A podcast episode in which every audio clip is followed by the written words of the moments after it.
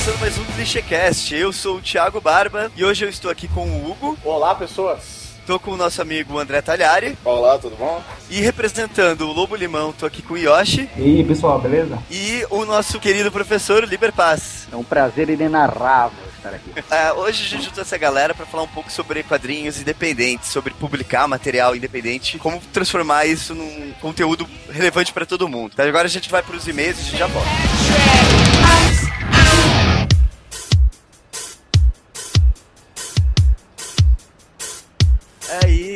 Voltamos pros e-mails. E hoje eu tô aqui com o Zé, que estava viajando de semana. Onde você tava, Zé? Aê! Eu tava viajando, eu tava sumido. Eu fui pra Sampa participar do Google Developer Bus, que foi um reality show do Google é, misturado com Hackathon. Então, ou seja, a gente tinha que fazer um produto em três dias lá usando tecnologias Google. Muito foda, muito foda, muito bom, muito bem organizado, né? Padrão Google. tá cheio do, do, das camisetinhas agora. Cara, a melhor coisa desses eventos é que você ganha botãozinho do Google, adesivo do Google, mochila do Google. Agora eu posso aqui, ó, até camisetinha do Google. Pode ser é, funcionário do Google. É, não, agora só vou dizer, até crachá eu tenho, é Cara, verdade. Crachá. Eu não sou funcionário, mas tenho crachá. Você conseguiu pegar o ônibusinho pra mim? Eu não consegui, cara. Ah. Não consegui, cara. Eu a peguei e eles falaram pra mim assim, não, esse não pode. Ah, droga. e quem ganhou lá, como que foi? É, é, porque era um, era um concurso, digamos assim. Sim, o ganhador ia pra, pra Califórnia visitar o Google. Uhum. Infelizmente minha equipe não ganhou. Ah. É, mas foi muito bacana, assim, os projetos que foram alto nível. O ganhador foi um sistema de gamificação para academia, né, que misturava é, coisas com celular, uma interface web também. E assim, lá o, o, foco do evento foi bem, bem negócios, assim. Então, claro, tinha uma parte técnica, a gente até mandou todos os nossos códigos, foram pro GitHub pros caras analisarem. Pô, que legal. É, é, teve toda essa, essa parte, assim. Ah, é o design colaborativo. Isso, exatamente. Mas os jurados finais, assim, que, que valia mais peso, era questão de negócio. O negócio foi bem legal porque as equipes eram montadas por quatro pessoas. Uhum. É, um designer, um desenvolvedor back-end, né, que faz parte de servidor, e um desenvolvedor front-end, que é a parte de, do cliente, e um gerente de projetos. Esse gerente de projetos era o cara focado, claro, a organizar a equipe e buscar dados, buscar números, realmente para validar a ideia no mercado. Né? Então o pessoal Pô, pedia muito, assim. E até os, a gente tinha espalhado mentores durante o, o, evento, que a gente podia chamar, eles podiam, eles davam dicas do que a gente precisasse, desde a área de código até negócio de negócio. Pô, que massa. E todos falavam, né? valida a ideia, qual o problema, diminui o escopo, né? Pega um nicho específico, assim. Então foi legal porque os caras deram super dicas assim de negócio, startup, pra caramba. Mas e o evento foi transmitido em tempo real, né, pelo, pelo site, mas eu acho que ainda quem quiser ver, o site está no ar, né? É, exatamente. Cara, como era um reality show, foi em tempo real, a gente tinha entradas ao vivo e tudo foi gravado, os caras filmaram foto, tem coisa pra cacete, assim, material produzido um monte. Uhum. Então pode entrar lá na página do Google Plus, do, do DevBus, que tá tudo lá, fotos, vocês vão ver minhas caras lá de, com sono, né? Porque dormir nesses eventos que você não dorme, né? É porque você tem que terminar o produto em três dias, né? Ah, sim. É, é, é difícil você acabar dormindo. Sim, sim, não, é complicado. Pelo menos não vai ficar doente, né? Não, não, não, não mais. Tinha gente do Brasil inteiro, né, participando do evento, né? Sim, pô, o Brasil inteiro. É, de Curitiba tinha duas pessoas, eu e a Cami. Aham, uhum. lá de Safete também, né? Camila Albuquerque, também da UFPR. Mas aí tinha gente de Natal, tinha gente de Porto Alegre, Rio de Janeiro, São Paulo também, óbvio, né? Uhum. Massa, massa. E a galera, ó, só gente fina. Sabe, mesmo que é uma competição, cara, o, puta, o clima é, era muito bom, assim, você podia chegar a conversar, só gente fina. Até mandar um abraço pra todo mundo que eu conheci lá, que a galera era muito legal e até já estamos se adicionando aí pra manter contato. Certeza, mó, mó legal, mó legal mesmo. Então entra lá no site e dá um mais lá no Google Plus. Cara, outra coisa massa, ontem, né, domingo, eu fui na Itiban, teve o lançamento do quarto gibi da Gráfica MSP, sabe aquela coleção da, da Turma da Mônica? Sei, sei. Ontem teve o quarto quadrinho, que foi o lançamento do Piteco, de um ilustrador que é o Chico, que é um ilustrador paraibano, que vive em Florença e tal. Pô, muito foda. Quem gosta de quadrinhos, né, já que tá, tem a ver com o tema, o quadrinho é todo ilustrado em aquarela, assim, é tipo, putz, é superior o nível, assim, é muito bom, muito bom mesmo. Tesão, cara. Essa campanha é fodida. Cada quadrinho que você lê, você se apaixona mais, assim. Eu, eu que nunca fui mega fã da Turma da Mônica, mas os trabalhos gráficos são muito fodas, assim. Então vale a pena dar uma olhada, pelo menos. É um ótimo presente de Natal aí, pra quem tá procurando. Bom, agora vamos dar uns feedbacks aí do, do, nosso último programa, que não foi um programa, né? Exatamente, a gente fez o clichê experiência, quem, quem não viu ainda, né, o Clichê Experiência foi uma semana que a gente produziu cinco programas diferentes sobre design e temas relacionados ao design. Fizemos um hot site maneiro e tal. E daí teve, teve, alguns comentários, né? Zé? Teve alguns, alguns comentários, umas críticas boas, algumas críticas ruins e os trolls, o, né? O programa que a gente teve mais comentários foi trollado, né? As pessoas começaram a xingar, a gente deixou o comentário meio aberto e daí, claro que vem comentários trolls. Pois é, é. Assim, você pode dar a sua, a sua opinião, pode ser meio agressiva e tal, mas, pô, galera, né? Ficar no, no anonimato às vezes é meio complicado. É, aí a gente teve, claro, que dar uma Controlada. cortada nisso. Sim. né? Mas alguns feedbacks foram muito bons. A gente, na verdade, teve poucos feedbacks na parte de comentários, né, do- dos programas, mas por fora, assim, a gente recebeu muitos comentários bem bacanas. Acho que a gente realmente conseguiu fazer um programa legal. Até o- lá em São Paulo, na casa que eu fiquei lá, um abraço pro JP e pro Pontual. O- cheguei lá, o designer falou, pô, lá, que é o Pontual, né, a gente conhecia. Ele falou, pô, aquele clichê experiência foi muito bom, hein, cara. pô, adorei aquele, aquele do design gênero. Pô. Aí outras pessoas na rua falaram, não, pô, gostei, né, resolveu meus problemas sobre a I, o X e o Y, Massa. assim. Não, é, teve vários comentários assim, até falando do- dos letterings que a Aline Pimentel fez pra gente. Brigadão, a Aline fez tudo correndo com a gente também. O pessoal falando que foi muito legal a parte escrita, né, que a gente fez e que não é comum, mas que era legal porque dava pra você ir direto pra, pra pergunta que te interessava e tal. Foi, foi massa, foi, no geral foi bem legal, assim. Só que a gente queria ver mais comentários mesmo, pô, né? Então esperamos que o pessoal comece a se engajar mais aí. Só comentar ali que o Robin Hood também comentou no Design Gênero, falou que, pô, fudidaço o programa, tipo, queria ter aula com a Maris, com aquela professora. Guilherme Curtin elogiou os letterings do site e, come- comentou no, tipo, no tipografia Aham. com o Edu Wilson, que ele falou dessa parte das fontes piratas e ele tem particularmente utilizado bastante fonte free Aham. pra evitar esses problemas e também valorizar o trabalho, né? Se for pra comprar uma, se for pra usar uma fonte paga, é pra ser comprada. É, pô, brigadão mesmo pra quem curtiu e quem só, só ouviu, mas não comentou, obrigado mesmo. Então é isso aí, daqui a duas semanas a gente tá de volta com mais um tema aí. Ah, pera aí, a gente acabou não falando durante o programa, mas quem curtiu o material do Lobo Limão e do Liber, o Lobo Limão, né, tem a lojinha deles lá no site deles, a gente vai estar vendendo o material do Liber na lojinha da, da revista Clichê. Então é só entrar no site revistaclichê.com.br, tem um link lá pra lojas, lá você vai achar tanto as nossas revistas, quanto agora o que a Cecília fez também. Vai estar pelo valor de 25 reais, com frete incluso já. Só entrar lá e comprar o HQ do Liber também, então. Voltamos agora pro podcast sobre quadrinhos independentes.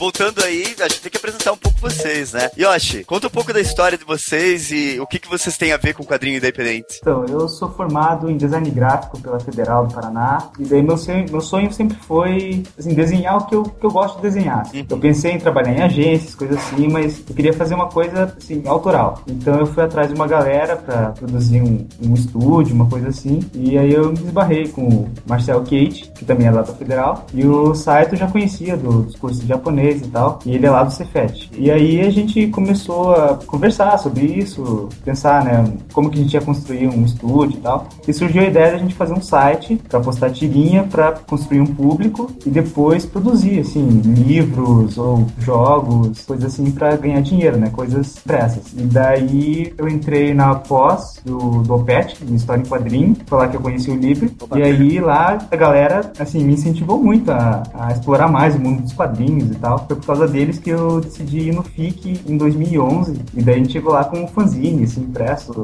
xerocado, sabe? Sim. Pensando que tava fã, assim, nossa, aqui é nosso fanzine legal, não sei o quê. Chegou lá, a gente tomou um tapa na cara da galera independente que tava com um quadrinho foda, assim, com, com lombada, com capa dura, sei lá, uma galera muito boa, publicando Uhum. de forma independente. A gente conversou com, com esse pessoal, principalmente com os caras do Quadrinhos Rasos, e eles falaram do Catarse, né? Do Sim. financiamento coletivo. Aí a gente já voltou de viagem já bolando várias ideias do que fazer pra... A gente queria fazer também, né? Um livro e tal. Aí a gente fez o Catarse e lançamos o primeiro, nosso primeiro livro, que foi o SRPG Fantasy. Uhum. E esse ano a gente já tá lançando o segundo. Estamos aí caminhando de forma independente. Ele tá, tá em processo, né, esse segundo catarse, né? Já tá pronto. Já nós lançamos lá no FIC agora, essa Aham. semana. E essa semana a gente tá embalando os livros pra entregar pra galera que participou. Pô, que legal. É, eu, eu tô acompanhando aí desde o Last RPG Fantasy, né? Sabe? Eu apoiei no Catarse. O, eu acho legal que a pegada de vocês, né, do Lobo Limão, é um humor mais leve, assim. Fui lá, comprei o Last RPG Fantasy, adoro, adoro RPG, esse- o livro, o jogo é super legal. Pude, é, pude dar esse livro pro meu irmão de 12 anos, sabe? É um negócio que eu não vejo muito, eu, eu vi poucos no quadrinho brasileiro, então é uma coisa que eu acho bem legal. A gente tem um público bem variado, assim, nos eventos a gente vai e percebe que tem desde criancinha de 8, 9 anos até uns marmanjos, assim, que, pô, gostava muito desse tipo de livro nos anos 90, não sei o que e tal. Pô, e a gente tem esse feedback de todas as idades. Tô esperando o Mac aqui em casa, não chegou ainda, tô esperando, tá embalando, tô... O teu acho que já tá embalado, gente se virar já, já tá no correio. E ao mesmo tempo, um outro lado do quadrinho independente, a gente também tá aqui com o Liber, né? Que lançou agora a sua primeira graphic novel. Olha, eu faz uns bons anos que eu lidei com quadrinho aqui em Curitiba, assim, né? Te- Teve uma revista que foi lançada na finalzinho da década de 90, que era Manticore, que foi feita pelo antigo grupo Núcleo de Quadrinhos de Curitiba, né? Já teve um núcleo de quadrinhos aqui durante os anos 90, assim. Legal. E eu participei, né, da, da revista, só que eu fazia sempre, eu cuidava da parte, digamos assim, do, do, do design, digamos assim. Então era o design da edição, o logo, co- eh, colocar o letreiramento dos balões, né? Então eu resolvia, assim, eu era mais cuidava da produção do que efetivamente da criação, né? Só que eu sempre tive vontade de fazer quadrinho, né? E eu sempre esbocei os meus quadrinhos. E como o Yoshi, né, o pessoal do Lobo Limão, o primeiro FIC que eu fui foi em 2009.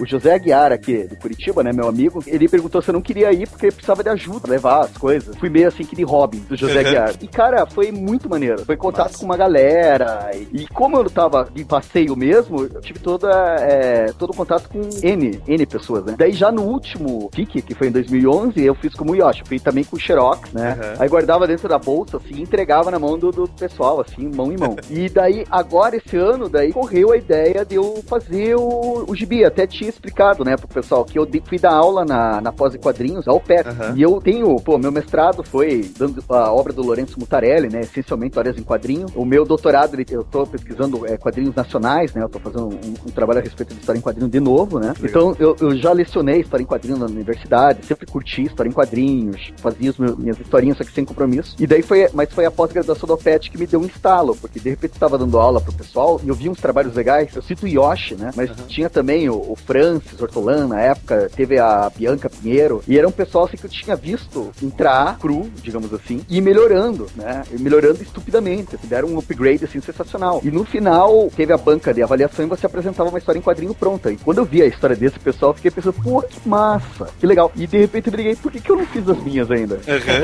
Sabe, assim, tipo, pô, mas e eu sempre curti esse lance de aula, sempre curti essa coisa de incentivar, né? Eu gosto de me entrosar, incentivar. Porque às vezes a maior parte que eu vejo por, de problema com alunos, assim, que os alunos têm é falta de confiança no próprio taco. Às vezes o negócio é, pô, vai lá, experimenta. For pra errar, erra. Aí eu Sim. sempre brinco, né? O Miles Davis dizia que erros não existiam, né? E tal. Aí basicamente eu comecei a escutar as coisas que eu falava pra todo mundo, né?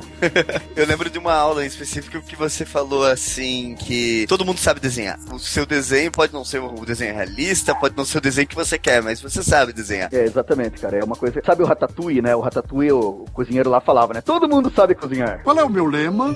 Qualquer um pode cozinhar. Eu acredito, cara. Eu acho assim que todo mundo tem uma expressão no desenho, só que tem que descobrir qual que é a linha, né? Tem, tem diferença entre aquilo que você almeja e aquilo que você é, né? Daí o lance é meio de se respeitar. E você só vai descobrir isso desenhando, né? Sim. Foi o contato com o trabalho desses alunos que me deu um estalo. E eu me lembro que foi em novembro do ano passado, cara, porque a gente, acho que no final de outubro, fez as bancas, eu assisti as bancas, e o CFPR tá com o calendário zoneado, né? Uhum. Por causa da greve. Então a gente tava encerrando o- o primeiro semestre de 2012 em outubro, né? Ou novembro. E daí a gente teve duas semanas ali de intervalo. E eu peguei aquelas duas semanas que foi em novembro e fugi no meio de uma delas Ilha do Mel, cara. Fui lá numa quarta-feira, assim. A ilha tava vazia, era pré-temporada, não tinha feriado, já tinha passado feriado e tal. E tipo, acho que só tinha eu na ilha, mais um casal de argentinos lá, cara.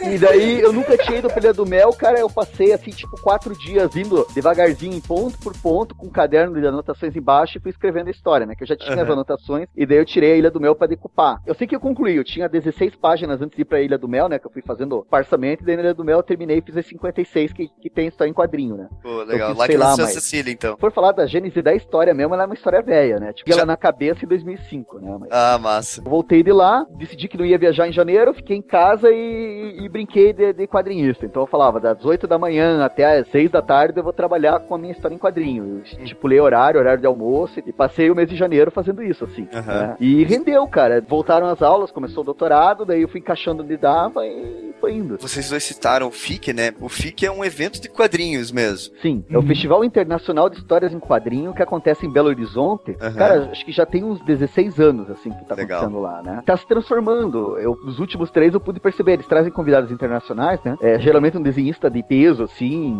internacional, americano, assim, eles trazem um gringo, né? Ou Aham. dois, ou três, assim. Ali eu acho que é o centro de concentração dos lançamentos independentes. É. Como tá todo mundo lá, cara, quando eu falo todo mundo, é todo mundo. Assim.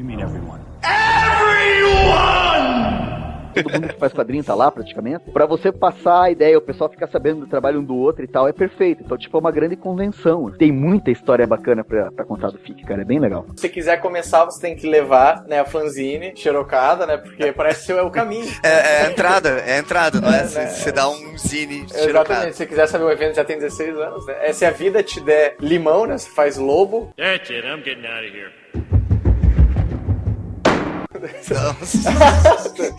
É o- Você tem que chegar lá com, com um fanzine e uma bolsa vazia, né? Porque É. o tanto que É. você gasta lá e compra de coisa. O que, que é um quadrinho independente, exatamente? Porque o processo de, de fazer o quadrinho de vocês foi bem diferente, né? O quadrinho independente é o cara que se ferra inteiro sozinho desde o começo até o final, mas também tem todo o lucro, todos os louros sozinho também, né? Aham. O que ele conseguir, né, de, de lucro e de louros. Sim. No nosso caso, assim, tem, como nós somos em três, é, fica um pouquinho mais fácil de, a divisão de tarefas, né? Então, Aham. por exemplo, eu fico mais encarregado com a parte de roteiro, criação de personagem e tal. Depois na produção eu faço os cenários. E aí o Marcel ele produz mais os personagens, ali fica é, desenho e pinta os personagens e tal. E a gente tem o Saito, que ele é mais o gerente da coisa toda, assim. Ele é realmente o cara que pega tudo que a gente produziu ali como artista, junta tudo, monta o caderno, liga pra gráfica, faz orçamento, é, vê papel, capa, que nem agora a gente fez uma capa com verniz, mas a gente fez orçamento para capa metalizada, se vai Aham. ser sobrecapa ou não, se vai ter orelha não, se vai ser se vai ser canoa, se vai ser capa dura, é, todas essas coisas vão entrando depois num orçamento e depois capitalizar, a gente vai atrás, ver o que, que é melhor, né? Primeira vez no Catarse, mas já nessa segunda vez a gente não queria né, ir pro Catarse, a gente foi atrás de lei de incentivo, foi atrás de investidor, não Aham. conseguimos, voltamos pro Catarse, aí tem toda a logística de, de envio, né, de empacotamento, Sim. conversar com livraria, ver o valor, qual que seria o valor de capa que é bom pra gente, mas também venda, né, pro mercado, que ali dentro que, que funciona melhor. Por exemplo, a gente lançou o MAC a 25 reais lá no FIC. Aham. E eu conversei com o editor e ele quase me chamou de maluco, porque se ele fizesse um material desse, por 20, nunca ele ia conseguir botar por 25 reais numa livraria. Porque é muito barato. É, muito barato. Sim. Ele ia precisar colocar, sei lá, 50 reais no negócio. É que o legal é que você vai eliminando, né, intermediários. Você vai Sim. eliminando Sim. a livraria, vai eliminando a editora, você vai eliminando uma série de coisas que acaba batendo o preço Exato. final, né? Você é praticamente o preço de custo de impressão que você tem lá. O Yoshi comentou da questão que, que o site é o, é o canal onde escoa tudo, né? E a gente Uhum. vê que geralmente o quadrinho independente, ele começa da webcomic, né? Ele começa online, porque é é a maneira mais, mais fácil, mais rápida, digamos assim, mais barata de você fazer o quadrinho. Eu, eu acho que o web, o maior problema é você conseguir é, monetizar, né? Aham. Então, uma vez me perguntaram o que, que eu precisava, o que, que as pessoas precisavam para produzir quadrinho. Eu respondi pro cara que nada, né? Porque você, é, você, qualquer um pode pegar um lápis e um papel e desenhar, qualquer um pode montar um blog, né? De graça. Aí você divulga por Twitter, por Facebook, sei lá, pros seus amigos, vai se espalhando e vai crescendo. É, só é difícil você conseguir monetizar, né? Isso fica mais fácil quando você faz um, um material impresso. Os principais problemas são a distribuição e pagar o negócio todo, né? Eu acho que daí entra a editora, que facilita muito o processo, assim, para quem É. não quer seguir por esse caminho. Até eu tô aqui com a pilha de alguns, algumas coisas que eu tenho. Aqui eu tava folheando aqui o, o Valente, né? Do Vitor Cafage. Mas o Valente ele era publicado na- no estado de São Paulo, né? Ou na Folha, não lembro. Publicado, se eu não me engano, no jornal lá de Belo Horizonte mesmo. Ah, de Belo Se eu, não, Horizonte? se eu não me engano, eu posso estar errado quanto a isso também, né? Aham. Mas o curioso, a gente tá falando essa coisa do webcomic, o Vitor, ele começou. A história é muito engraçada, Aham. tá? Ele começou com um personagem que era o Pony Parker. Que é O Pony um- Parker é a, a coisa mais versão- fofa do mundo, né? Todas as coisas que o Victor faz são fofas. né? Sim. Ele é, tipo, eu não, eu não vi ainda alguma coisa dele que, que tivesse arestas, assim, todas É. elas são fluffy. Mas uh, e, eu, e considero isso um elogio, tipo, ele é muito bom no que ele faz, só que ela- elas são fluffy, mas não são superficiais. A gente fala Não. mais sobre o trabalho do Victor, mas assim, ele começou com o Penny Parker. Ele gostava do Homem-Aranha e ele pegou e começou a fazer histórias do Homem-Aranha com 6 anos de idade. Então, tipo, as histórias do Peter Parker quando ele era criança. E o de acha que o Victor, ele tem um lirismo que não é só a fofura. O texto dele é bom, a narrativa dele é boa, a sequência dele é é foda pra caralho. O cara manja os Paranauê dos quadrinhos, assim, sabe? E tipo, A linha de pensamento é muito, muito fácil de acompanhar, assim. Cara, é, é, ele, ele sabe o que ele faz, cara. Esse cara é foda, assim, tipo, estruturalmente, em termos de narrativa, ele manja muito. E daí o curioso que ele fez o Peter Parker e era brincadeira pra ele. Tipo, ele gostava do Homem-Aranha. E ele queria começar a fazer alguma coisa. E daí ele começou a fazer os quadrinhos. E com isso ele foi atraindo leitores. Sim. Só que, como era um personagem da Marvel, ele jamais poderia comercializar. Por exemplo, fazer bonequinhos do Penny Parker ou coisa Aham. parecida. Então, como ele disponibilizava e ficava livre e era uma, uma fanfic praticamente, a Marvel não. ele não teve nenhum problema. E com isso ele criou um público. Sim. E isso chamou a atenção do jornal, que entrou em contato com ele, e daí pediu as, as tirinhas. Daí ele, pro jornal ele criou a tirinha do Valente. E daí ele começou a fazer ali, e isso também atraiu a atenção do Sidão, né? Do Sidney Sim, Guzman lá, do, do, do MSP. E chamou ele. Não, mas antes disso ainda ele tem uma história do Chico Bento no primeiro Maurício Ah, de é. Souza para 50 artistas. É Que verdade, é a é história que fecha o volume. Então, tipo, foram trabalhinhos assim que foi chegando. E, cara, esse FIC, que nem os caras falam, o, o nome do FIC foi Vitor Cafage. tipo, foi- eles acreditam que foi o cara que mais deu autógrafo, era o cara mais assediado, ele era o capitão lá da, da, da Pandemônio Comics, assim, praticamente, né? Você nunca via o cara, quando via ele tava dando autógrafo, a gente até perguntava, cadê o Vitor? Aí, eu não sei, mas eu sei que ele tá dando autógrafo. Tem uma legião de fãs, assim, cara, e, e ele cresceu, isso tudo que ele fez foi em questão de cinco anos. Acho Sim. que ele começou com o Penny Parker uns cinco anos atrás, ele lançou o primeiro volume do, do Valente, acho que Ai, nem, nem cinco anos, Acho, quatro. acho que antes, antes do Valente já foi o do Otone, não foi? O Dotone veio depois, cara. Ah, o é? Dotone veio depois do. Valente. Veio junto com o segundo. O primeiro Valente foi lançado, se não me engano, no, no FIC anterior, em 2011. Sim. Aí em 2012 ele lançou o segundo, e agora em 2013 ele... E daí tem mais um pulo do gato ainda, velho. Isso eu achei sensacional. O terceiro Valente agora e os outros todos sendo relançados pela Panini. Então, era exatamente esse o ponto que eu queria É. chegar. Como você disse, né, o Valente, é, o Valente foi começou no jornal, ele foi criado pra ir pro jornal e depois ele virou um encadernado, né? E aí ele era um quadrinho independente. Eu entendo que você começa como independente quando você não tem apoio de nenhuma grande em- empresa. Você tá Aham. por conta própria, que nem o Yashi falou. Você, você, você chuta, escanteia e faz cabeceia pra fazer o gol. No meu caso, foi tudo sozinho, né? Então você tá independente nesse sentido. Você não tem uma, uma segunda opinião, uma.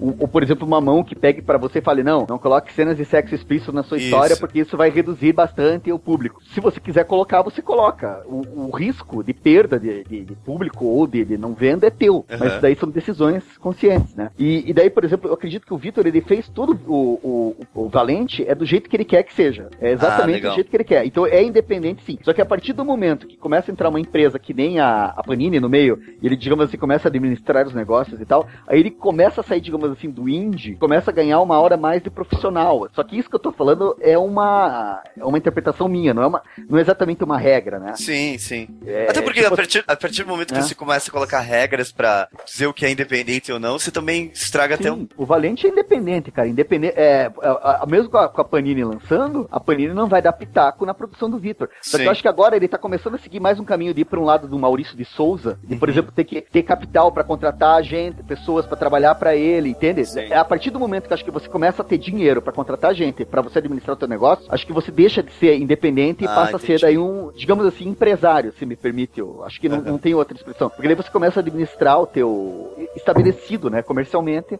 no mercado, né? Até agora no FIC foi, foi anunciado, né? O Mônica 2, o Astronauta 2 e tal. Sim. Mas fiquei feliz pra caramba, né?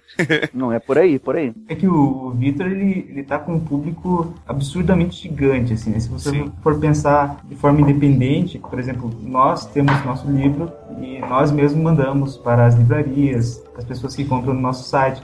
Agora imagina o Vitor, né? Se ele tivesse que fazer isso sozinho para todas as Sim. milhões de pessoas que querem comprar o livro dele. Não teria como, daí precisa realmente de uma empresa para dar conta disso tudo, né? Que o independente mesmo é aquilo, você decidiu o que vai fazer, aí você não fica esperando algum editor te dar carta branca. Você vai lá e banca o brinquedo sozinho. Então a gente já deu um- um- uma folheada, digamos assim, em todos os trabalhos de vocês e tal. E eu queria justamente falar sobre coisas boas e coisas ruins, que nem ter o pitaco de ninguém, de você poder colocar, sei lá, violência, sexo, o que você quiser, mas ao mesmo tempo tem o negócio de distribuição, como que você vai capitalizar mesmo o projeto. É, na verdade, é mais um sonho realizado do que qualquer coisa. Eu sempre quis fazer quadrinhos, eu sempre quis ver se eu ia conseguir terminar uma história longa. É, é, tinha uma série de, de, de, de, digamos assim, embates pessoais meus que eu queria ver se eu conseguia resolver. E, cara, eu me sinto super realizado com o trabalho, assim. E daí a gente fala, por exemplo, de aspectos assim, é, eu queria que esse gibi chegasse na mão das pessoas e que elas comentassem. E isso tá acontecendo, assim, né? Aham. É um público pequeno, mas e eu tô tendo um retorno muito bom, assim, né? Sim. E até eu acho engraçado essa questão que a gente tava falando de, por exemplo, independente e tal. É, o Thiago leu a história, não, não quero, digamos assim, dar spoilers coisa parecida, mas eu tomei Aham. atitudes na, na HQ, eu fiz escolhas, que Aham. teve um monte de gente que me falou que era ousado, assim, tipo assim, pô, Sim. e você sacrifica público. Eu tenho consciência que a história, as escolhas que eu fiz ali, eu sei justificar pra mim por que estão ali. Eu acho que se fosse de uma maneira diferente, não ia ter a força que eu queria que tivesse. Se eu tivesse, ah, vamos fazer umas concessões para aumentar o público, ela não ia ficar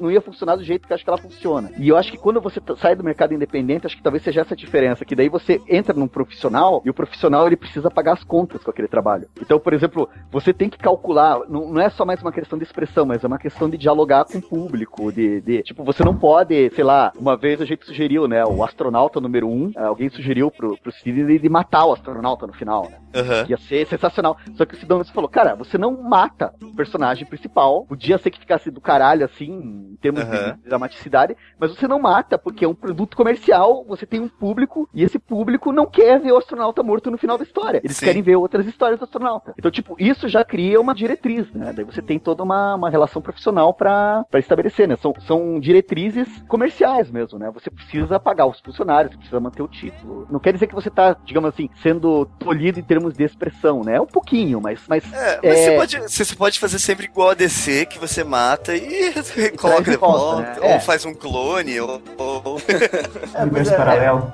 É, e, e entra daí aquelas coisas também. Você vai ter o público lá, por exemplo, colocar palavrão na história em quadrinhos. Já, já não, não pega bem, assim, daí você já reduz né, o teu público. Só que, por outro lado, eu sou adepto do palavrão, cara. A gente fala palavrão no dia a dia, eu não, não digo que tem que usar palavrão direto, assim, mas palavrão numa história em quadrinho deixa ela mais verossímil, assim. Sim. Se você dosar ele. Então, tipo, é, é uma coisa que eu não abriria mão numa, num, num roteiro. Vocês dois lançaram os quadrinhos agora de vocês no último FIC, né? Uhum. Digamos assim, vocês tiveram que levar as caixas e como que é? Porque a gente teve esse processo com a clichê, né? Porque a clichê também é independente. Então, toda vez que a gente vai, a gente leva uma quantidade absurda de caixas e nunca sabe se a gente vai voltar ou não. Exato, é, a gente não comprou um carrinho, não sei porque a gente não fez isso.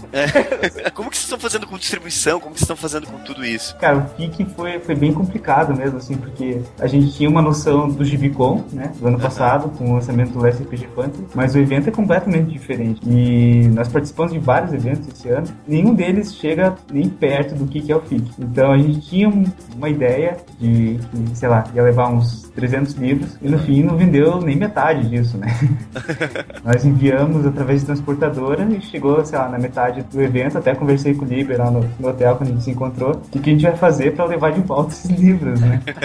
É um dado que é interessante falar. No FIC anterior, foram entre 40 a 50 lançamentos independentes, Caraca. como nós. Assim. Esse ano, no blog do Paulo Ramos lá, né, ele falou que foram 136. Caralho. Entendeu? De um ano pra outro, assim, tipo, mais que triplicou o negócio, assim. É, era muita oferta. Mesmo eu, que da outra vez eu fui e comprei um de cada um nos stands, bicho, esse ano não tinha como. Só Sim. no Pandemônio, se você fosse comprar tudo que tinha lá no stand, no stand do Pandemônio à venda, você ia gastar uns 200 conto tranquilo, assim, né? Eu tava no stand de webcomics e se levasse tudo que tinha ali, dava mais de 400. A gente chegou a fazer a conta, a gente pensou em fazer um kit, assim, sabe? Ah, compra tudo aqui e ganha um desconto. Mas era impossível, dava mais de 350, 400 reais. É muita coisa. Cesta básica do quadrinho. né? É, é. Não, tá insustentável. É, essas plataformas que têm têm aparecido, principalmente o, o Catarse, né, é, tem, tem ajudado bastante. E, e eu vejo assim, a gente falou, né, que é, quando você trabalha com uma editora, é, é como se fosse uma empresa. Mas se for parar pra pensar, se você for trabalhar de forma independente, é como se você também criasse uma microempresa, né? Você Sim, é sim. um empreendedor. Então, você precisa ter um planejamento, você precisa ter um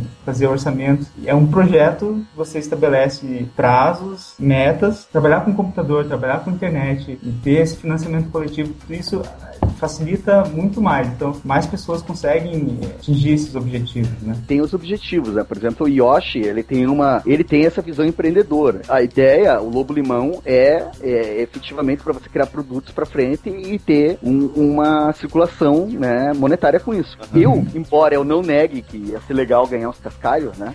eu, eu, eu tô me divertindo muito porque, tipo, eu sempre quis fazer quadrinhos, assim. Então, tipo, a minha ideia, eu, eu sou mais um deslumbrado, assim, eu tô mais nessa por diversão que eu já tenho. A minha carreira é a carreira acadêmica, né? Profissionalmente, falando, eu sou professor, tô envolvido com, com pesquisa e tal. Então, pra mim, isso é uma realização pessoal. Então, por exemplo, eu fico brincando, o FIC, pra mim, entre aspas, foi um prejuízo, né? e, tipo, eu, não- não, vai, não vai render, porque eu paguei hotel, como eles, eu paguei a transportadora, daí paguei excesso de bagagem de volta. Mas, assim, é, o fato de você escutar comentários, ver que o pessoal tá gostando, etc., é bem, bem gratificante, assim, sabe? Eu, eu, eu acho que se eu fosse estabelecer uma carreira, é são várias possibilidades, né? Mas eu penso, assim, que eu prefiro fazer um lançamento de um gibi por ano, talvez fazer alguma coisa no meu blog, de retransformar ele, fazer alguma coisa seriada, do que efetivamente ter um compromisso. Por exemplo, se esse ano der na telha e eu não querer desenhar nada, não desenho nada e foda-se, assim, sabe?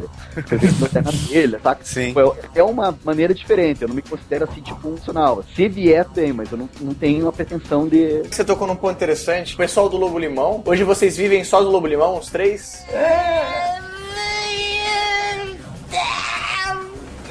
Mais ou menos, mais ou menos, Mais ou menos! vocês têm esse planejamento, vocês precisam de um paralelo, né? E perguntar também como que vocês fazem esse processo de criação, porque no, no, no site tem bastante coisa, né? Tem o Batsuman, vocês têm vários personagens, tem o Last RPG Fantasy que continua online, né? Que ele, ele, ele também segue, né? E como que vocês fazem esse balanceamento? Né? A velha história, eu tô trabalhando pra manter o dinheiro, mas eu quero engrenar o meu projeto pessoal. Então, o dinheiro, a maior parte da grana vem de freela, né? A gente faz muito freelance e é, cada vez mais a gente tem se focado em ilustração. Tem mais a ver, porque a gente já fez, né? Cartão de visita, é, folder, essas coisas assim, é, logomarca e tal. Mas é, cada vez mais a gente tem focado em fazer freela de quadrinho, de animação, de ilustração, que tem mais a ver com a gente. Também, talvez até consiga é, colocar isso no blog às vezes, né? E só que o nosso objetivo é realmente chegar ao momento em que isso seja um algo a mais, que o- a maior parte do lucro venha com a nossa produção. Com relação a- ao método né, de produção, cada um tem a sua tirinha e tal, a gente conversa, lógico, né, para produzir. Eu, por exemplo, faço o Batman, eu escrevo lá um monte de tirinha e tal. Eu mesmo vou me editando, assim, ah, acho que isso tá bom, acho que isso, isso muda. E aí nós temos um cronograma no site, né? Na segunda-feira entra o Batman, na terça-feira entra uma tirinha aleatória, na quarta acho que é o Hard Quiz, que tem mais a ver com videogame. Então até nisso a gente pensou assim, né? Vamos pegar um público de mangá, um público de videogame, um público de comics, de RPG e tal. A gente se preocupou desde o começo em trabalhar junto. Então, bem no comecinho, cada um ia na sua casa. Só que aí, trabalhar em casa não, não rende, né? Então, a gente foi atrás de um lugar e daí, a princípio, era na casa do, do Marcel, né? Do Kate. Trabalhar junto, ali um do lado do outro, é mais fácil na hora de responder e-mail, na hora de passar um orçamento, a gente já discute na hora. E em produção também, né? Faz ali, Sim. mostra pro outro e tal. E aí, esse ano, a gente conseguiu uma verba para bancar aqui um- uma sala comercial. Então, é, a gente tem se expandido e sempre com esse, com esse pensamento de manter aqui junto para não dispersar e para crescer junto, né? Ah, legal. É como que se pronuncia? Eu sempre, eu acho que eu pronuncio errado. Batsuman. Tanto faz, Batman, Batman. Que eu, eu, pessoalmente acho muito engraçado. Então, é, uma coisa que eu ia perguntar do, do Batman é que a gente comentou, o, o Victor Cafage, e ele usou a questão do Homem-Aranha, né? Vocês nunca tiveram nenhum problema, por exemplo, de usar o Batman? Não sei, cara. Eu, eu não entendo muito assim de direitos autorais e tal. Eu não sou advogado, mas até onde eu sei, sátira acho que não tem problema. Eu acho que assim, se você tá fazendo aqui a historinha e tá é um nível de sátira, não tem problema. O problema é se assim, o que vai chamar a atenção é se você começar a fazer muito dinheiro com o Batman. Isso daí os caras vão cair em cima de você na hora Sim, que. né? Ah, vou fazer uma série animada, aí os caras caem em cima de você com tudo e tiram tudo que você tem. Basicamente é assim que funciona. Aqui no Brasil eu não sei, mas nos Estados Unidos eu sei que eles têm meio definido na, na lei de direito autoral esse aspecto da da, da sátira e do paródia. Mas eu sei que daí você tá protegido lá nos Estados Unidos. Então, mas é aquilo que o, o Liber falou, assim, se você começa a fazer muito, muito dinheiro, o pessoal, ele fica de olho em você mesmo. Apesar de, em teoria, você poder fazer isso. Contanto que você não use o mesmo nome, o mesmo símbolo, essas coisas que estão registradas, mas ele pode ser o mesmo personagem. É, eu lembro que. Só que não é de hoje, né? Mas lá nos anos 40, teve uma briga feia com o Capitão Marvel, né? Porque eles diziam que o Capitão Marvel era uma cópia do Super-Homem. Isso. E não era. E o pior de tudo é que na época eles começaram a fazer isso porque o Capitão Marvel começou a ter mais vendas que o Super-Homem. Caraca, Capitão Marvel não tem nada a ver, né? Daí eles disseram que como o cara tinha uma capa, era voava e era prova de balas e escambau, e era super forte, eles disseram que era uma cópia. Eu nunca entendi a capa do Capitão Marvel. É de coroinha. Não conta pro pai, não conta pro pai. É, é lá, da, é lá da, da, da, da sacristia lá, cara, que, que ele tem aquelas, aquelas, aquelas cruzinhas assim. Não, não. Mas, cara, daí é um barato essas histórias, porque o que mexe o mercado é grana. Se você estiver fazendo lá, por exemplo, o, o Vitor nunca teve problema, só que ele não reimprimiu, não vendeu nem nada. Então, tipo, se você tá lá na internet, tá disponível pra todo mundo e às vezes até serve de cartão de visita. O Eduardo Medeiros, Relatuns. Estados Unidos, o Relatum. Mas o Eduardo Medeiros, ele fez uma história que era com o Batman e o Aquaman, cara do estilo dele, do desenho dele e tal, que teve não sei quantos mil acessos da noite pro dia. E cara, daí o pessoal da DC procurou ele pra chamar ele pra faz- participar de uma coletânea, mas não pra processar ele. Aham. Tava disponível assim e ele chamou atenção, né? daí acabou servindo de cartão de visita. Sim. O problema é quando capitaliza, se você vai lá, vai imprimir, vai vender, daí aí os caras caem em cima. A cláusula que, que os americanos meio que salvaguardam as pessoas é a paródia. Tanto que tem aqueles, né, do tipo, filme pornô do, do Superman, mas não usa o, o nome de Superman e ninguém pode processar, apesar de claramente ser o personagem. exemplo. A, a- a pornografia tá sempre dando voltas em torno do Clichê Cash. Ah, então qualquer coisa, né, vira Wolf Lemon, né? É. Demon, é. E vai pros Estados Unidos que daí não, não tem problema. É Luebo Limon. Luebo Limão fica melhor ainda, cara. Luebo Limão é uma coisa perfeita, perfeita, perfeita. Já- A gente falou até do, do MSP50. Eu, quando. A primeira vez que eu peguei o MSP50, eu achei muito massa ver os quadrinistas independentes recriando os personagens, os caras que estavam aparecendo. Mas também achei muito massa pegar, assim, o Laerte, uma galera que, e, dando, e dando a visão deles pro, pro personagem. E agora, o mercado brasileiro, algum, por algum motivo bizarro, a gente tá, tá tendo uns quadrinhos independentes absurdamente fodas, né? Tipo, Sim. Cara, tem um que saiu lá, deixa eu ver se é independente mesmo, mas é independente. é o Remy, não sei se o Yoshi chegou a ver, que é a Julia Bax que desenha. Ah, sim, sim, sim. E que é basicamente, você olha, você pensa que você tá com material europeu na mão. é, é muito complicado isso. Cara, é muito, é altíssima qualidade, cara, assim. O, o- o Gustavo Duarte, que tinha o Monstros lá. O Monstros é independente? Acho que é, né? Monstros, não, Não, Monstros saiu pela Companhia das Letras. É de autoria do, do Gustavo Duarte, mas. É, saiu pela Companhia das Letras, mas a propriedade é do Gustavo Duarte, né? Ah. Aí entra nessa coisa que a gente tá falando. É uma editora consagrada, né? Que Aham. tá abrindo espaço pra um autor. Então, quando que você deixa de ser mainstream e passa a ser. Eu não sei. Que eu ia falar porque eu acho o desenho dele absurdamente expressivo, assim. É coisa que, sei lá, não sei dizer nem comparar, assim. A linguagem E- gráfica dele é lucida, cara. Gustavo Duarte é, É. foda, né? É. Ele é ótimo como caricaturista, como ilustrador, como quadrinista. Ele lançou o Birds e o Có, não, é, e o Táxi, de forma independente. O, o pavor espaciar dele, é- o Chico Bento tem umas caras que dá vontade de abraçar ele e explodir, assim. Tão foda que é o traço dele. Não, é, é sério. Você vai comentar um também, que é o pessoal da Libre. Eu achei, achei os quadrinhos deles muito legais. E eu não conhecia o trabalho deles. E também, pelo que me parece, é que é independente. Tem os outros, que são- é o Rafael Sica, que tem um, um de- traço também muito expressivo e tal. O pessoal do quadrinhos rasos, o que eu acho Sim, citou. sim. Que eu- Não, até tá. hoje eu não consigo entender como eles conseguem desdobrar o traço deles daquela forma, cara. Os caras são bons, bicho. Os caras são bons. É, mas pra você que ser quadrinista no Brasil, né, a gente até brinca, você tem que chamar Rafael, né? Porque o que tem de Rafael, né, tem o, Sim. o, é, o Coutinho, o Rafael Coutinho, daí tem o Rafael Grampar, o, o Rafael Sica, né? Todos também, todos trabalhos muito bons. Eles já não são independentes, mas também acho que quadrinho brasileiro é legal citar eles, porque eu acho que são E aí vem uma outra coisa, né? Mu- Muitos dos quadrinhos que a gente conhece hoje, assim, que são, né, bem pops, foram independentes um dia, né? O Tintin, se eu não me engano, foi mega independente no começo. Tartaruga É. Ninja era independente pra caralho. assim. O pessoal lá, lá no, no FIC, eles estavam sugerindo não usar mais independente e usar autopublicado. Ah, legal. né? Porque mas eu vejo a coisa da seguinte maneira: você tem o mercado e você tem as empresas, as editoras, no caso, que dominam esse mercado. Aham. Você, pra, pra se publicar por essas editoras, tem que passar pelo crivo delas. Sim. Se você não passa pelo crivo delas e daí você vai fazer por conta própria e, e joga teu material, daí acho que você tá no independente. Agora, é engraçado que acho que a partir do momento que uma dessas editoras vê o teu material e convida e você entra nela, o termo independente acaba perdendo força, não porque você não tenha mais um trabalho autoral, assim, mas você Aham. para de agir à margem, digamos assim, das empresas, entre aspas, oficiais Uhum. e passa a ser integrado, né? Daí você vira um autor, assim. Então, tipo, por Sim. exemplo, o Vitor Cafage pela, pela Panini, eu vejo ele como um autor, assim como o Gustavo Duarte é pela Companhia das Letras e, e tantos outros, assim, né? Isso não, não quer dizer que eles tenham perdido alguma coisa de autonomia autoral ou coisa parecida. Só que eles agora ganharam, digamos assim, um respaldo. Acho que o independente ele tem um quesinho de underground, assim, de, entre aspas, não profissional. E o detalhe é que eu falo entre aspas e faço gestos aqui na minha sala e não tem ninguém entendendo. Ridículo, assim, cara.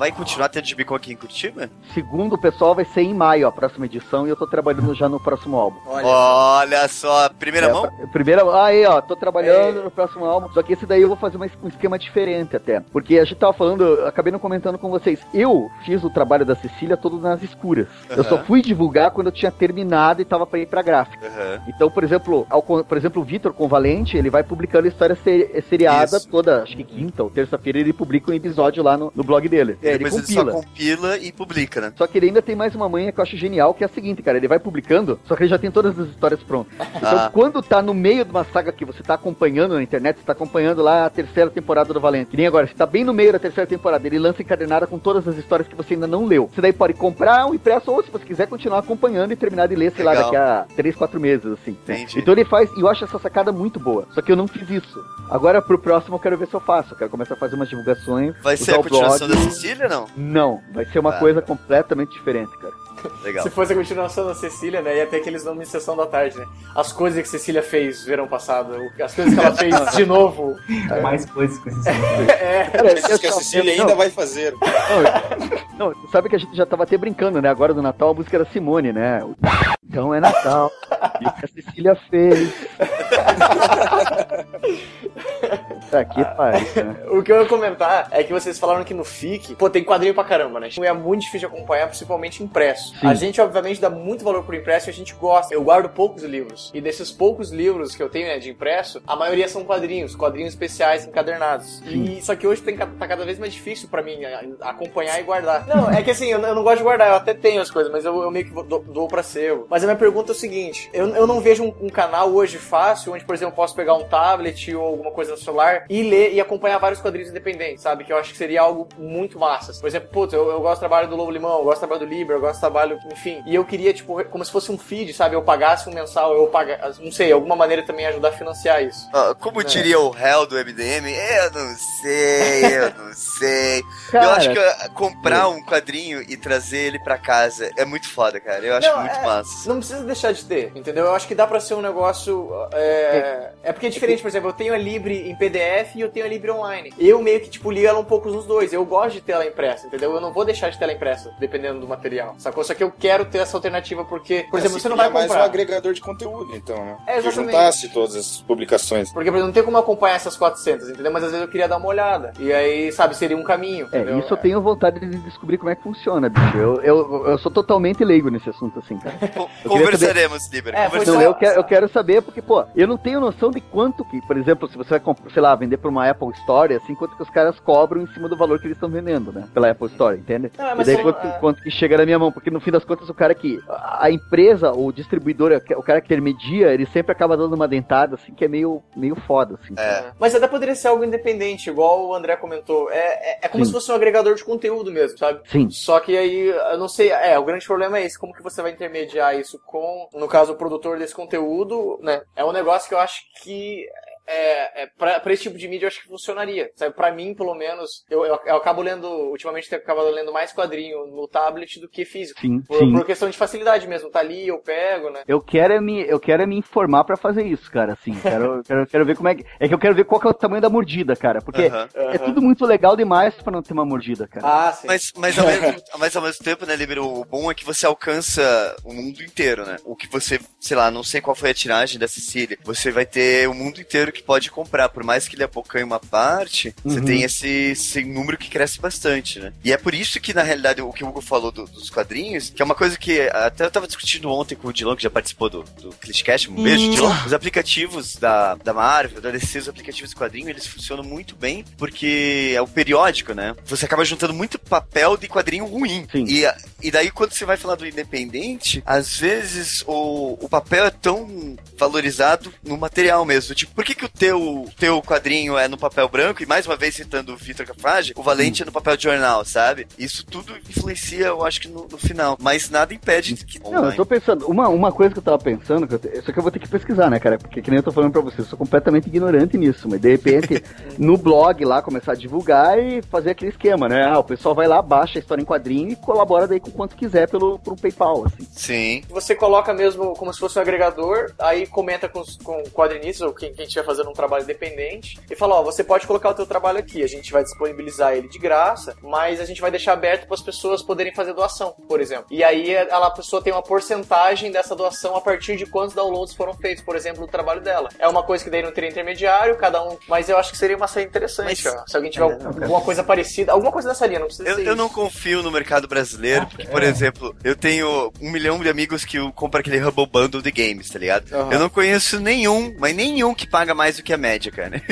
Não, mas então, mas, ah, cara, é um caminho, sabe? Às vezes, pelo menos pra unificar, sabe? Às vezes Não, não, tem, não que, com tem, que, tem que experimentar pra ver qual que é, né? É. Lógico, eu sei com que certeza. com esse novo projeto eu vou, eu vou começar é- essa história nova que eu tô trabalhando, eu vou elaborar ela e tal. A partir do ano que vem, em algum momento, eu vou começar a publicar ela no blog e eu vou publicar ela na íntegra no blog, né? Aham, Coisa assim, eu pretendo fazer isso da próxima vez pra ver qual que vai ser a diferença, né? aham. É, daí, tipo, a Cecília eu vou deixar meio ainda assim, em off, assim e tal, mas a outra eu vou experimentar fazer toda aberta, assim, ver se o pessoal colabora, daí, né? Eu, infelizmente, ainda não, como eu falei antes, eu não pude pegar em mãos o material do Lobo Limão.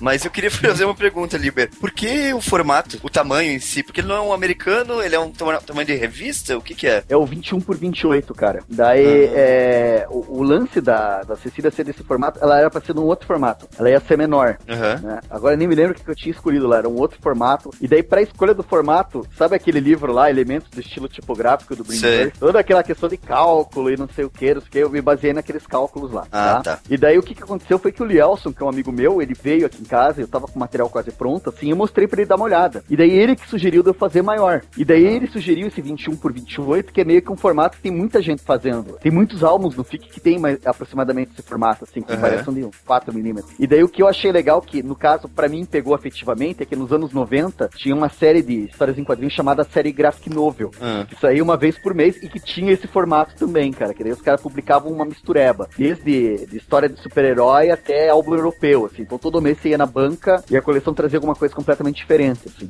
Aham. Na verdade foi bem esse toque do Lielson, né? Ele falou, faz grande pra valorizar mais o desenho e tal. Eu achei que era pertinente, mudei o projeto no final, assim, fiz grandão e funcionou, cara. né? Pô, Então, ba- basicamente, essa é a história por trás do formato, assim, né? Aham. O, o, o, o Yoshi, vocês trabalham com formato americano, formato mais padrão? Com qual formato vocês estão? É, eu vou aproveitar que o site tá aqui do meu lado, que ele que resolve essas paradas, e ele que responda.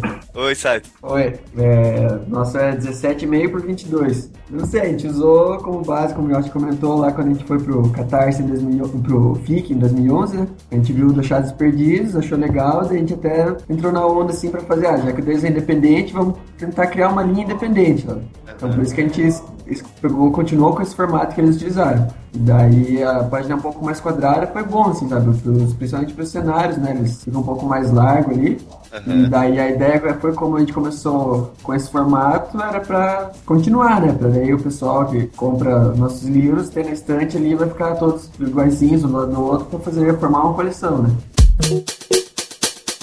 Também então uma coisa que eu comentar, que é sempre cai nas rodas quando o assunto é quadrinho e no Brasil, é que assim, ainda tem esse estigma que a história em quadrinho no Brasil, tipo, é pra criança, sabe? Eu, eu peguei o cachalote aqui agora, do Rafael Coutinho e do Daniel Galera, e tem um adesivão vermelho, assim, é, redondo, escrito só para adulto.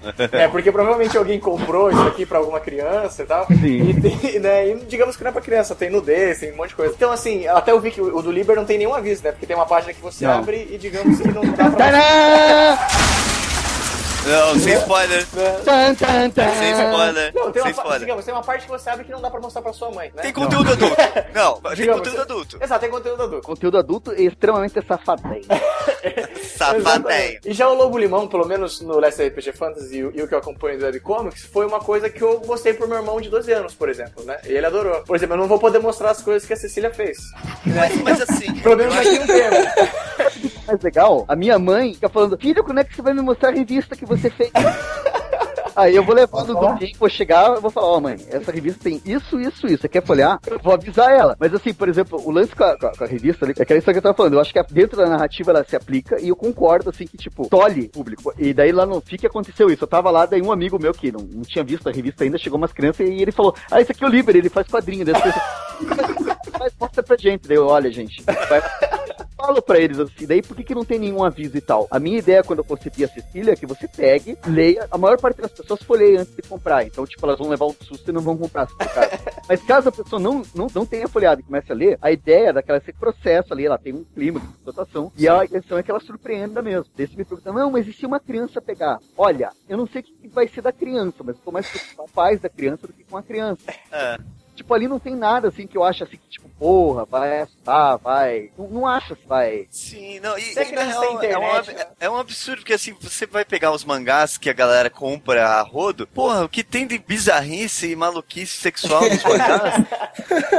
e às vezes não é nem, nem- e às vezes não é nem coisa sexual, é violência gratuita. Pô, você vai dar Battle Royale pra uma criança ler, tá ligado? Tipo, não, não rola. Você pegar quadrinho normal do super-herói, na verdade, né? A diferença ali do. Depende, se for, se for do Homem de Aço, aí Ah, o Colan, pescoço quebrado. é, o Colan do- dos super-heróis feminino, a única diferença é que tem cor ali, é como se fosse uma pintura de carnaval algumas roupas, né? É, É, na real, o o Colan foi uma, uma- um artifício feito pra eles terem menos coisa pra desenhar, porque eles desenhavam só o corpo e pintavam por cima. Era igual o carnaval. É. Então chegamos à conclusão que todos os super-heróis são globelezas. Então, é, ó, quando você vê o Superman, aquela roupa coladinha, é, é- tá pintado ali. Aliás, É. seria, seria interessante um quadrinho da Globeleza, né? Seria só ela sambando. você ia passando a página. Globeleza a série, né? A graphic novel. A série. Igual, tinha da tiazinha, né? Tinha da tiazinha, pois é. lembra? Sim. E o, o pior que você tava falando essa questão, a gente até pulou da tua conversa, né? Sobre quadrinhos, se é de criança ou não. Ah, exatamente. Essa é uma coisa que eu tô vendo o seguinte, no stand que a gente tava, a gente tinha o Riotti, o Damasceno, o Garrocho, todo mundo tem uma preocupação, assim, ou uma preocupação não, mas eles têm uma linha de quadrinhos, acho que é questão do, do estilo deles mesmo, que pode ser perfeitamente lida, assim, por criança de, de, de 7 anos. O Riotti, ele lançou um álbum chamado Pequeno Song, que é lindo, cara. É tipo assim, parece crianças de verdade falando. Eu achei maravilhoso, assim, né? Só que o que acontece? Acho que quando você faz alguma coisa assim, é, como eu direi, eu, sem uso de drogas ilícitas e, e, e sexo explícito, eu acho que você acaba atraindo mais público. Mas isso não quer dizer que você não, né? Não quer dizer que uma coisa seja melhor que a outra. Mas assim, eu ia comentar que o próximo trabalho que eu vou fazer é outra coisa do que a Cecília. Aham. Tipo, porque a Cecília tinha toda aquela questão urbana, música e blá blá blá blá. O próximo trabalho que eu vou fazer é praticamente uma ficção científica, assim, uma história de fantasia. Pela narrativa que eu tô montando, eu não tô vendo necessidade nenhuma de colocar cenas de sexo nem uso de drogas, assim. Aham. Mas isso é pela narrativa que eu tô montando. Tipo, não, não vejo ali por, por que fazer, né? Agora, daí você dizer, as crianças podem folhear. Agora, por exemplo, se elas vão sair mais perturbadas desse novo trabalho do que da Cecília, eu não sei, cara. Você, você não precisa necessariamente. É aquela história do Coringa com o lápis, né? Vou fazer o lápis desaparecer. Sim. Você não vê uma gota de sangue, mas tinha um monte de pais saindo com os filhos pequenos no cinema, cara. É. Tipo, tudo depende de como você trabalha o, o que você vai fazer, né? Então, com eu, eu, vou, eu vou em função da história, cara. O que eu acho que cabe na história, eu coloco, assim, independente do, do, do- do que vai ter. Mas a próxima vai ser, vai ser tipo, PG-13, assim, as crianças podem assistir numa boa. Vai ser Walkman, Não vai né? ser, NC é, vai ser mais, mais, mais light, assim, né? Walkman do Star Troopers. Você falou de ficção científica, né? eu imaginei como se fosse a a Cecília fosse uma continuação tipo Emanuele, assim, as coisas que Cecília fez no espaço, Meu Deus. as coisas que Cecília fez no faroeste. Cara, eu, eu sei uma coisa, eu tô, com, eu tô com duas histórias em quadrinho na cabeça, assim. Aí a gente começa a tirar. Tem uma que eu vou fazer que é a mais curta, que é essa de fantasia que eu quero fazer. Essa vai ser colorida, se tudo correr bem. Essa daí eu vou fazer com uma carga menor, assim, tipo, vai ser umas 30 páginas no máximo, assim, quero fazer colorida. Tá, daí é uma história de fantasia. Só que tem um outro projeto que daí é estilo Cecília, né? Cara, se tudo correr bem, eu quero fazer tipo um álbum de umas 100 páginas, assim. Daí se, se, se as coisas ficarem do jeito que eu imagino. Vai ser Vai tipo ter- o Hércules Wolverine? Vai ser. É. Não, não, não, não, não, não. Vai ser, vai ser alguma coisa. Vai ter a, a pega da Cecília, só que de, de uma maneira diferente, assim, cara. Daí vão ser outras personagens. Tipo, a Cecília mesmo e a Letícia eu não pretendo voltar, cara. Tipo, não tô dizendo que eu não vou voltar, mas eu não pretendo voltar. assim, Eu cara. tenho dois amigos que leram e falaram, ué, e cadê? Eu quero saber o que, que acontece depois.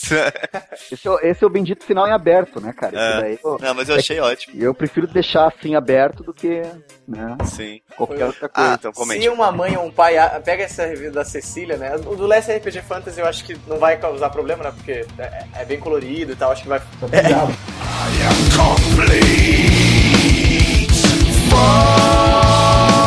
Na verdade, eu pensei nisso, eu pensei nisso. Talvez né, meu irmão, mas foi na. Não tem Todo mundo conhece o diabo Exato, já. O diabo é de casa, né? O diabo já Ele é tá por casa. aí. Mas é Diabo Dave. Grohl. É, mas. Ó, só tem o diabo, dá pra criança, mas só. O da Cecília, né? Ela tá sentada no banco de praça chorando aqui e tem uma bebida no, no, no chão, né? Então se o pai comprou, ele sabe o que ele tá fazendo. É. Ca- Cara, tem pai que não sabe o que faz mesmo, cara. Ah, não, Tem é. gente que é. vai, vai no cinema. Eu me lembro do. Lembra do Brilho Eterno de uma Mente Sem Lembrança? Aham. Que é um Jim Carrey. Sim. Cara, o, o Lourenço Mutarelli conta que ele foi no cinema assistir. Foi na frente dele tinha uma família fã de Jim Carrey. Que tava esperando que fosse assistir um filme de Jim Carrey. E daí diz que ele fala que foi triste, porque a família tava toda alegre no começo do filme e o filme foi passando e ele foi vendo a família entrar em depressão, em conjunto. assim. Todo mundo ficando triste e desanimado. Não, mas é que nem, eu eu não sei onde que eu vi que foi um casal ver World War Z e a mulher falou, pô, eu não sabia que o filme era de zumbi. Porra, você tá brincando. O senador que foi ver o esse, Ted. esse mesmo. É, e daí, ah não, é sobre um ursinho. Chegou lá um urso fumando maconha, falando palavrão e tentando e batendo o carro. Não, cara, mas eu acho assim, se alguém comprasse, se ela for parar na mão do, do, do adolescente, um pré-adolescente ou uma criança, cara, sei lá como. Cara, é que nem, sei lá, bicho, acontece, né? Você Ah, tá sim. passando na frente da TV, você vê um filme que você não devia estar vendo. Sim. E, sim. e eu fico pensando, essas crianças na internet também, né? Queria saber dos dois, é, como que vocês tipo, começaram a curtir quadrinho? Como que vocês decidiram que era isso que vocês queriam pra vida de vocês? Mesmo que no caso do, do Liber não seja a sua principal ocupação. Quais quadrinhos vocês leram pro começo? É, também ah, isso. é né? um quadrinho, um quadrinho, hein? Eu não lembro disso, mas meus pais contam que quando eu era criança, perguntavam o que eu queria ser quando eu crescesse, e eu falava que eu queria ser rico. Aí você virou designer e acabou a história. tipo isso. Daí eles explicavam assim, não, mas precisa ter um emprego, não sei o quê. Daí eu falava, ah, então eu quero ser desenhista. Aí só que eles não me explicaram que eu não podia ser as duas coisas, né? Então, desde pequenininho eu sempre quis ser desenhista. E do que eu lembro, eu sempre curti Turma da Mônica, Seninha. Ah, e... Seninha. Eu falei de ceninha essa semana, eu fui repreendido pelo pessoal do Anticast. Por quê? Ah, sei bom, lá, tiraram sarro de mim. Bom, mas era muito bom. Fica aqui nossa repressão sobre eles. E eh, os gibis da, da Disney. Ah, sim. Eu, quando eu era pequeno, eu falo que, tipo assim, eu nunca li Turma da Mônica, cara. Minha mãe colecionava Tio Patinhas, Mickey e tal. E daí disso eu migrei pra Homem-Aranha e X-Men, assim. Deixa no Tô- banheiro, deixa no banheiro lá. eu nunca consegui entender cagar e ler gibi, cara. É possível, né? É possível. Inclusive dá pra tocar violão, muita coisa. Caralho, eu nunca mais vou encostar no violão. Que aliás era do meu avô, então inclusive ele deve ter feito. Tá. Liber. Então, cara, eu sempre curti quadrinhos, cara. Meu pai comprava pra mim quando eu era criança, assim, adoidado. Mas assim, tipo, acho que foi como, eu fui como qualquer criança, fui curtindo quadrinho e tal. E acho que o que fudeu com a minha vida de vez, cara, foi quando, acho que foi lá em 86, cara, 87. Caiu na minha mão aquele Cavaleiro das Trevas do Frank Miller. Olha só. É, Cara, e me arregaçou. E daí me, me deixou atordoado. E uns anos depois, eu entrei no, no, no, no Cefet, né? Que na época era Cefet, pra fazer o curso de eletrônica, cara. Eu ia ser engenheiro eletrônico. E daí, nessa época, começaram a publicar o Sandman aqui no Brasil. Olha nossa.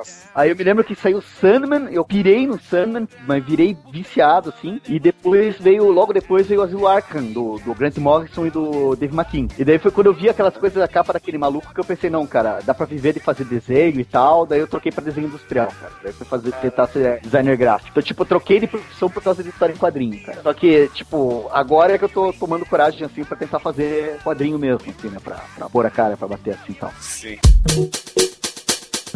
Vocês estavam falando do projeto futuro e tal. O que vocês estão planejando, então, de projetos pra frente? O Liber já falou um pouco dele. Podem fazer jabá. E queria que vocês indicassem um quadrinho independente, já que vocês estavam no FIC vendo um monte de coisa nascendo lá. Cara, o que quebrou um pouco nossas pernas foi que o Gibicon que vem vai ser em maio, né? Aham. A gente queria manter assim um, um padrão de uma publicação por ano e tal. E daí agora já, já a gente não vai ter tempo já. Eu, eu tô pensando em fazer um compilado das tirinhas do Batman. Só não pode espalhar isso, senão a gente vai tomar processo da DC. Eu não sei, vamos ver ainda. A gente tá com várias ideias. Talvez voltar com, com o livro-jogo, que a galera curtiu bastante, né? O SRPG. Sim. Tava esperando passar o FIC pra, pra ter esse feedback do FIC pra, pra decidir o nosso futuro. Eu acho que vou indicar, assim, mais a galera que tava comigo lá no, no stand webcomics lá do FIC. Tem um pessoal muito bom, assim. Desde o Carlos Ruas do Sábado Qualquer, o Koala do Mentirinhas. Que, aliás, o Koala ele conseguiu fechar impressionantemente em 24 horas o catarse dele, né? Caraca. O cara, ele, ele mandou o Catarse fechar a campanha dele em uma semana, porque ele ficou com medo do quanto ele ia conseguir ter que enviar depois. Caraca. Jack Bauer. Foram, foram quase mil livros, eu acho, em uma semana. Ele mandou legal. fechar a campanha. Olha aí, o sucesso sendo um problema, hein? É, exatamente. Acontece, acontece. É, como diria o Pereio, né? Nunca, nunca vou deixar o fracasso subir minha cabeça. tipo isso. Se eu quiser ah, hoje os, os quadrinhos do Lobo Limão, eu consigo comprar no site? Sim, a gente tem lá no lobolimão.com.br tem o SRPG Fantasy, hein? Tá acabando, tem um Aham. pouquinho, não sei como é que vai fazer a segunda edição. tem o MAC, lançamento, tá lá. Tem também camiseta, caneca, tem o Batos Moletom, sem tomar processo da DC. Tem, tem, os- tem livra- livrarias também, tem Curitiba, tem Itibana, Cultura, em Curitiba, Legal. os navegadores, dá pra comprar pelo site dessas livrarias também. A gente conseguiu livraria até em Salvador, em Santa Catarina, São Paulo, Rio de Janeiro. Pô, legal. Então eu não Pela desculpa, não internet, ó. desculpa pra não comprar. Então, de, de planos pra frente, é, é, que nem o Yoshi falou, vai ser em maio, né? Aí até, a Aham. gente tava brincando, a Gibicon vai ser em maio desde que não aconteça alguma, sei lá, cara, desde que não aconteça nada de imprevisto, assim, né? Mas a priori é em maio. Aí a minha ideia é fazer uma história que vai ser menor, né? Eu pretendo fazer Sim. uma revista de umas 30 páginas no máximo, assim, pra lançar lá. E depois disso eu quero trabalhar numa mais longa pra lançar no próximo FIC, que daí essa eu acho que eu vou transformar numa websérie, eu quero trabalhar com mais, mais cuidado, assim. O, o jabazinho também eu acho legal. Pra quem tiver curiosidade, né, quiser conferir o trabalho da Cecília, né, no meu blog você consegue ver as oito primeiras páginas pra dar uma lida, né, então é o liberland.blogspot.com. Eu deixei exemplares na Comics lá em São Paulo, com a livraria Leitura lá em Belo Horizonte. E eu tô mandando agora que me pediram, tem mais uma livraria lá em São Paulo, que é a Gibiteria, que eu vou, vou encaminhar os exemplares lá também. E daí, fora isso, o pessoal pode comprar direto comigo. O e-mail é as coisas que Cecília fez, arroba gmail.com. E se tem algum quadrinho pra indicar? Olha, eu, essa lida aí, eu, eu indicaria, cara, que eu, eu gostei bastante, achei muito, muito, muito fofo. Pequeno Song do Riot, que é uma história, é, é de crianças para crianças, mas o, texto dele é muito bonito, ele re- recria o diálogo e a inocência de uma maneira muito bacana, assim. E o terceiro volume da série A2, do Paulo Krubin e da Chris Eiko,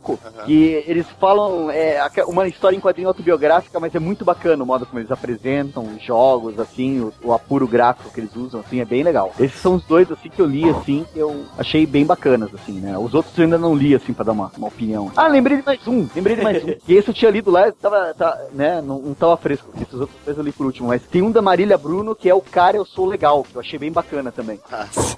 Bem legal. Só que esse também não é pra você dar pra, pro teu sobrinho de, de 7 anos ler, tá? Só pra avisar. Os outros dois podem, mas esse daí não. Queria agradecer pra caralho a participação de todos vocês aí. Ah, antes que eu me esqueça, por que, que é Lobo Limão?